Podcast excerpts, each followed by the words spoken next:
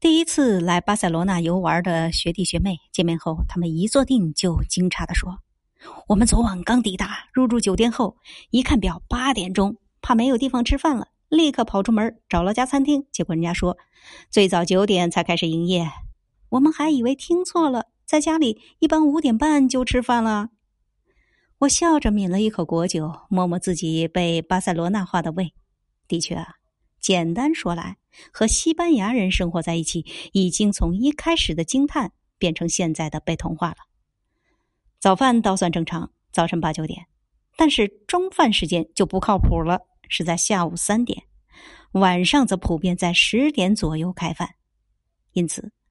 刚来到巴塞罗那的时候，每次吃饭都会上演一出饿狼传说。也顾不得颜面，实在是饿到前胸贴后背。西班牙友人们一度认为我减肥有方，威逼利诱。个子小小，居然食量如此大，而温柔善良的玛利亚每次都给我的盘里面放最大的一块肉，还关切地说：“不够的话，锅里面还有。”